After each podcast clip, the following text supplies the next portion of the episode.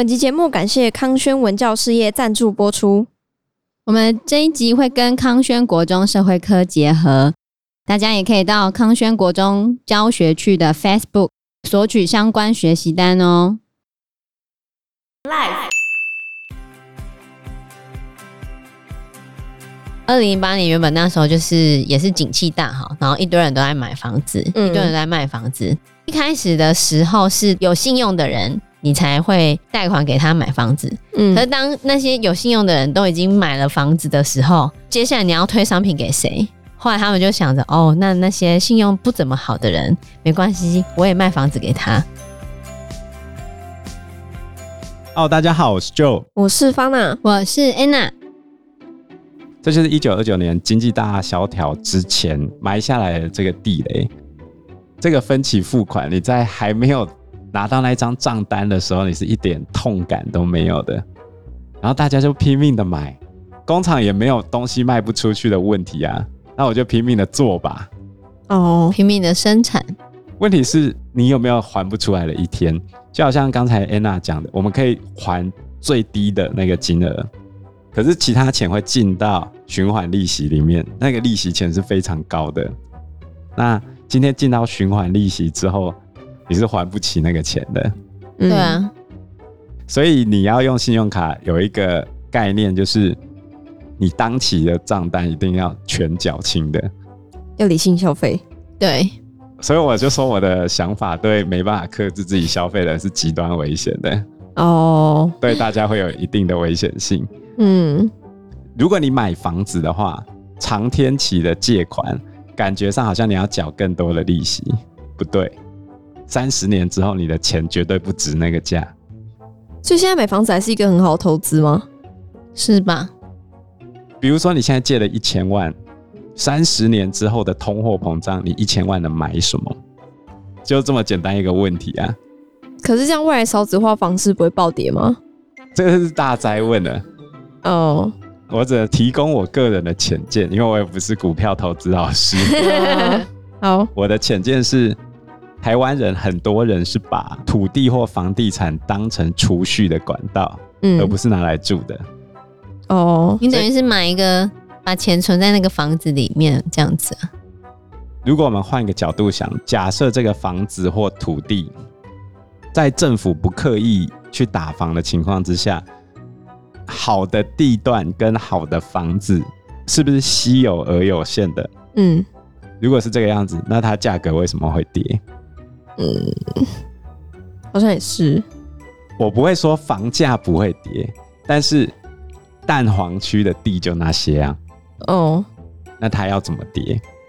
所以会跌的可能是乡下或者是蛋白区。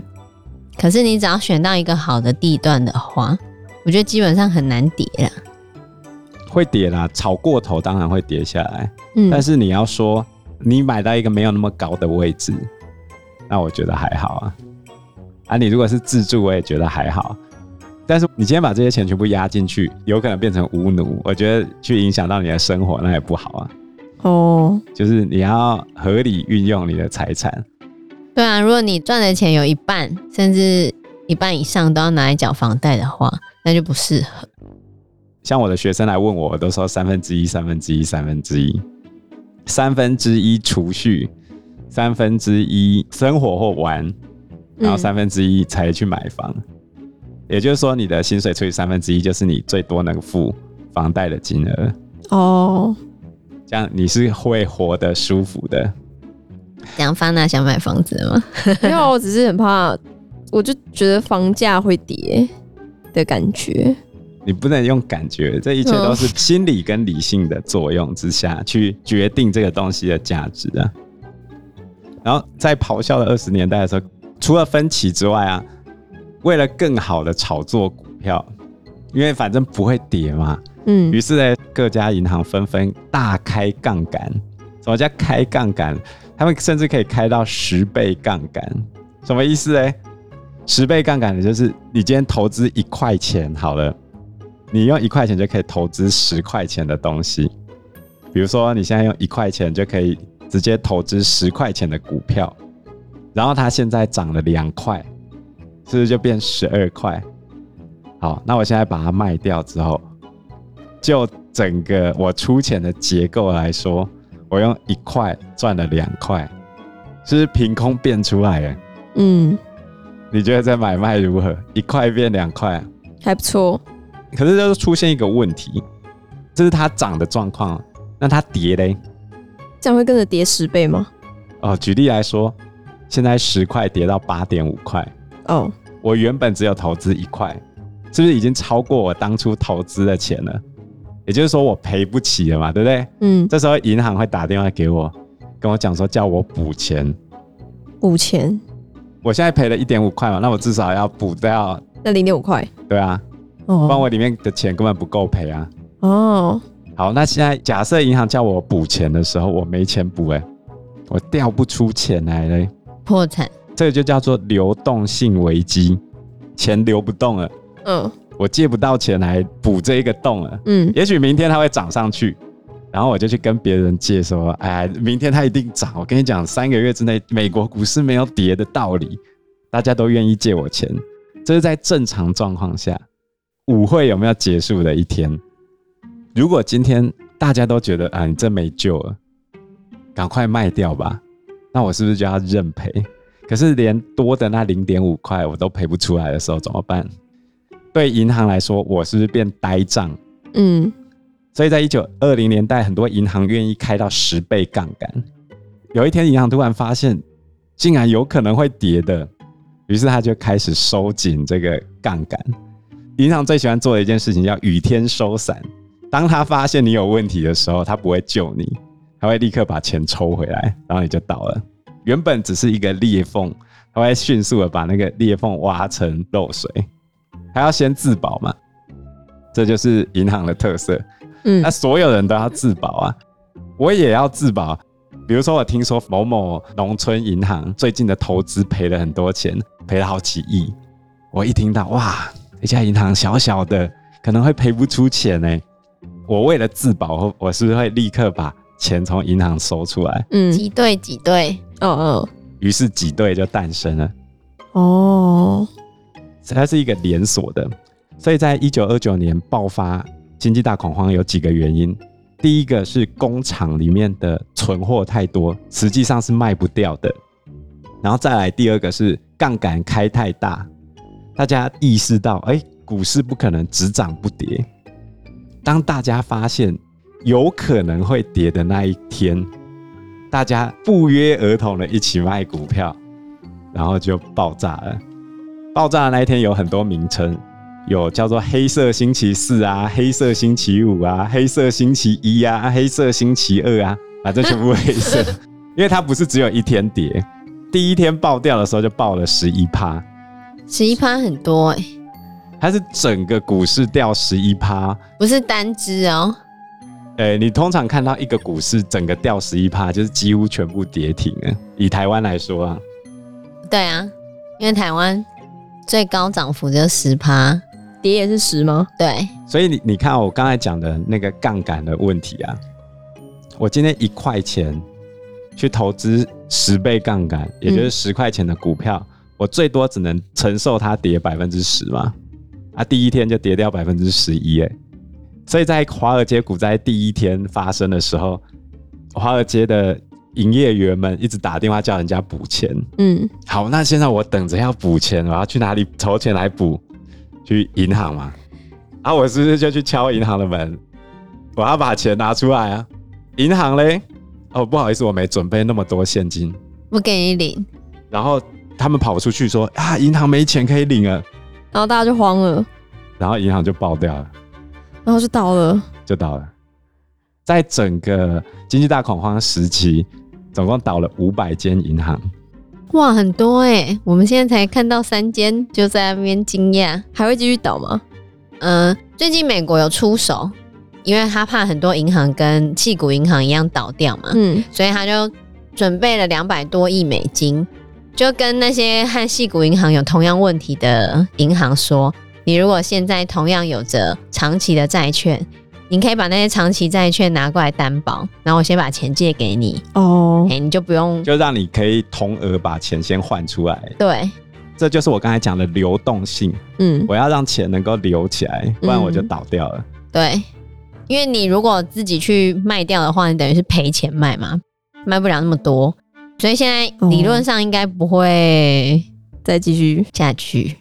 理论上，但是一九二九年的时候不是这样，很多人怕银行倒闭领不到钱，所以大家就冲去银行挤兑，然后就更多的银行破产。于是呢，你现在就会预期完蛋了，我接下来不知道日子怎么过，可能领不出钱，你就不花钱了。那你不花钱之后，就会减少开支，对不对？嗯。那原本那些库存呢，是不是更难卖啊？哦。然后企业就跟着倒了，因为企业就没钱了。然后农产品也跟着滞销，因为我就少吃一点嘛。然后农产品大量的销毁，所以就进入了一个恶性的循环。根据英国经济学家凯因斯的消费刺激理论，一个好的经济必须要先有消费来驱动。哦，比如说我们现在小朋友最喜欢的线上氪金，他去买了一个虚拟宝物，然后游戏公司是赚钱了。赚钱之后呢，哦，底下的员工就分红很多，然后他就会拿去消费啊，比如说消费 Porsche、消费 LV、Gucci 啊，反正就买很多东西。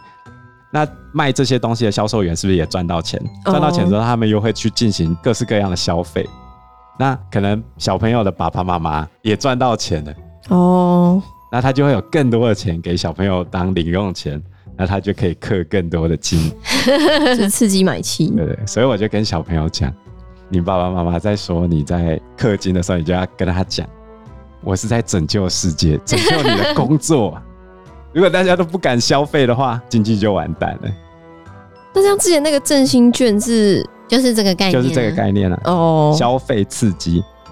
所以后来美国在复原的时候，他们就进行了很多大规模的建设。不过这是后面的事情，我今天只是要讲为什么会爆发这一场危机而已。哦，那经济大恐慌发生之后，一九二九到一九三零年代，总共有五百多家银行倒闭。